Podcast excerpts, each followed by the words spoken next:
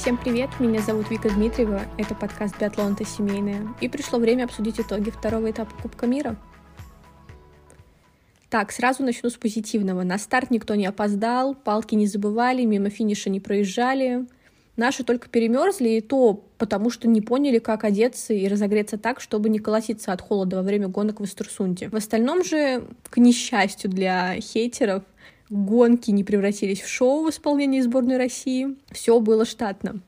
Перед записью нового выпуска общалась с бабушкой. Она выдала мне гневный монолог про нашу сборную. Сказала, что всех нужно перевести на пенсии, которые у нас получают пенсионеры в России. И даже медаль парней в эстафете ее не убедила. Я спорить не стала, хотя не думаю, что все так ужасно. Спасибо за это парням, опять же. И спасибо не только потому, что есть бронза в эстафете. Латыпов красавчик. Он сейчас даже круче Логинова. Не знаю, надолго ли, но он был в спринте, до третьего рубежа боролся за медаль в пасьюте. Его даже за штрафной круг ругать не хочется. Это как с перепутанным финишем неделю назад. Пусть лучше сейчас такая ситуация случится, чем на Олимпиаде. При этом нельзя сказать, что нужно как-то опасаться за его вот такую прыть. Латыпов явно не на пике формы, сам отмечает это, и понятно, что он может бежать быстрее, да и стрелять лучше. Главное, чтобы все это случилось в Пекине, а не где-нибудь в конце января. Логинов показал того себя, которого мы все любим, только в эстафете. Ноль в командной гонке для него ну, сейчас это редкость. И в личных пока, к сожалению, так не получается. Но Саше нужно продолжать доверять. Потому что, наверное, из всей нашей сборной, и женской, и мужской, Логинов единственный человек, который понимает причины своих проблем, понимает, как их нужно решить. И понятно, что в нужный момент он обязательно выдаст гонку жизни. Такую гонку, после которой мы, наверное, будем плакать, хвататься за сердце, потом еще долго находиться в эйфории и заваливать его сообщениями в Инстаграме. Серохвостов для меня в Эстерсунде, как и Латыпов. Его не поругаешь за 74 место в спринте. Ну, не хочется, и все. Это даже как-то не объяснить. Особенно после шикарного дебюта в эстафете. Хочу вообще сказать, Red Bull, уже возьмите парня к себе в команду, потому что или сейчас, или никогда. Потом еще будете бегать за ним. А он вам будет говорить, нет, извините, когда я вам предлагал, вы не хотели.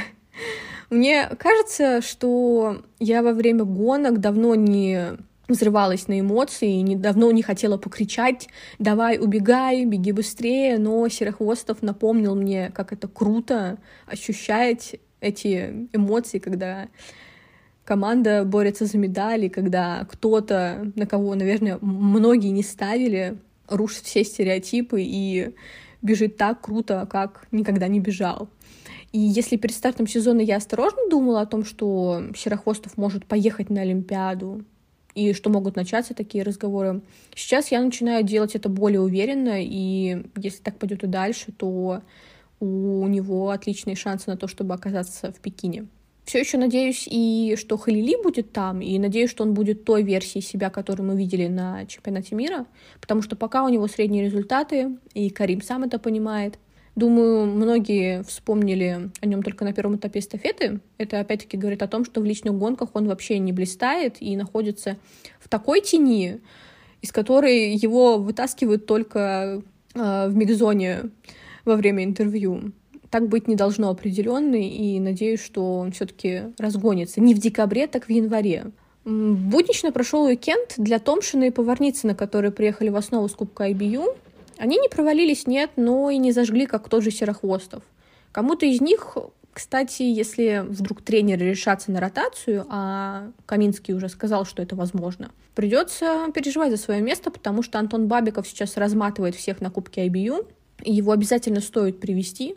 Я очень удивлюсь, если этого не случится, потому что лучше попробовать его сейчас, пусть он провалится, но мы хотя бы узнаем, вообще, в какой он форме и случайными были ли его там победы на Кубке IBU.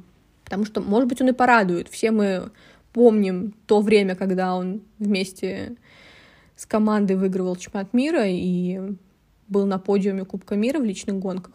Надеюсь, что, может быть, хоть в этот раз его прорвет, потому что пока все прецеденты были неудачными.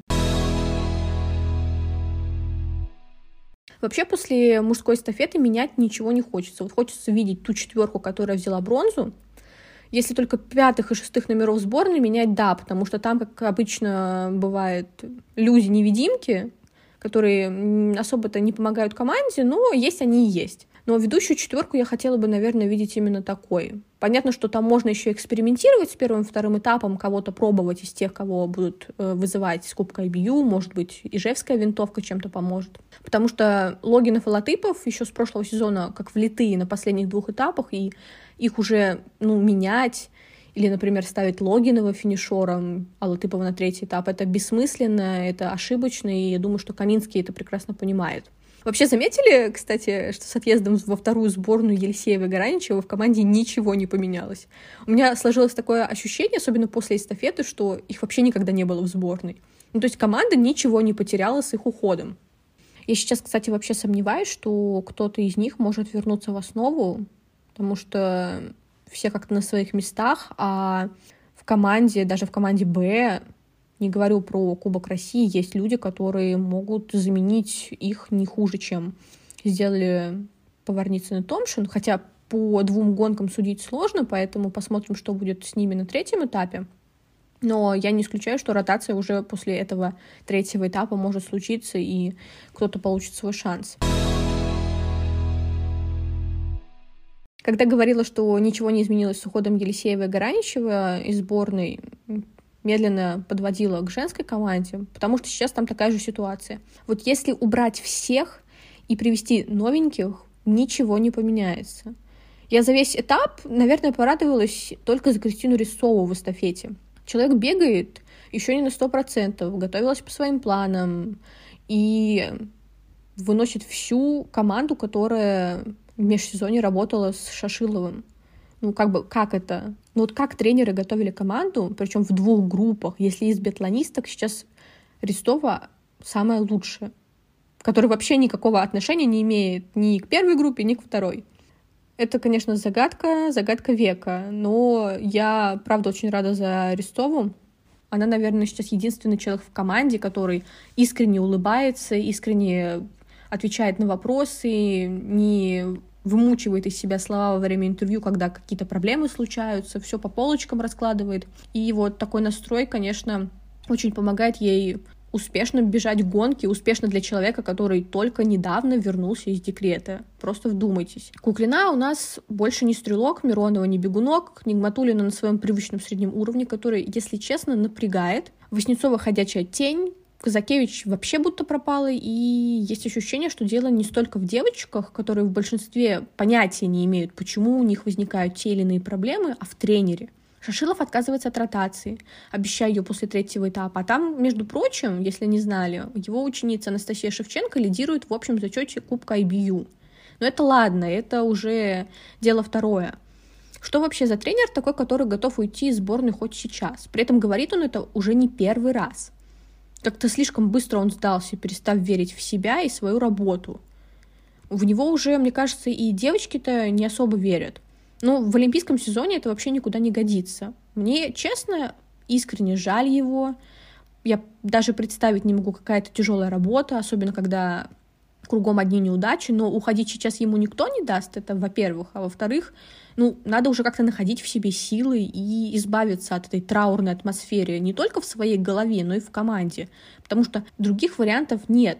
Так не пойдет, если и дальше девочки будут приходить чуть ли не плача в микзону. Да, мы не видели их слез, но это читается. Может быть, парни как-то могут помочь, потому что у них такая достаточно бодрая атмосфера в команде. Когда ушел Елисеев, Каминский заулыбался. Прям, прям рада за него, потому что теперь мне его не жаль. Я теперь рада за него. Ему не нужно наконец-таки оправдываться за того спортсмена, с которым он ну, фактически не работал. Просто если еще будет такая эстафета в исполнении девчонок с трехминутным отставанием от первого места, ну, болельщики этого больше не переживут. Шведки на подиум попали с двумя штрафными кругами.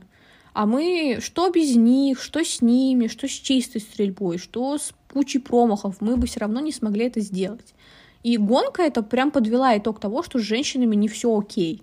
Я не знаю, что должно случиться, чтобы к февралю ситуация изменилась, но пока ощущение такое, что если свои проблемы не решит тренер, ничего не изменится и в состоянии девочек, которые сейчас, наверное, являются олицетворением слова, даже не слова, а словосочетания «я не знаю». И, в общем, с радостью я жду третий этап, чтобы посмотреть на парней и с грустью, чтобы на девушек. Ну, чтобы ни было, Кубок мира, чемпионат мира, Олимпиада, чемпионат Европы, какие-нибудь летние старты, неважно. Все это закончится рано или поздно. Даже если будет медаль, эйфория когда-то пройдет, но проблемы в нашем биатлоне останутся. И это я сейчас про девушек говорю.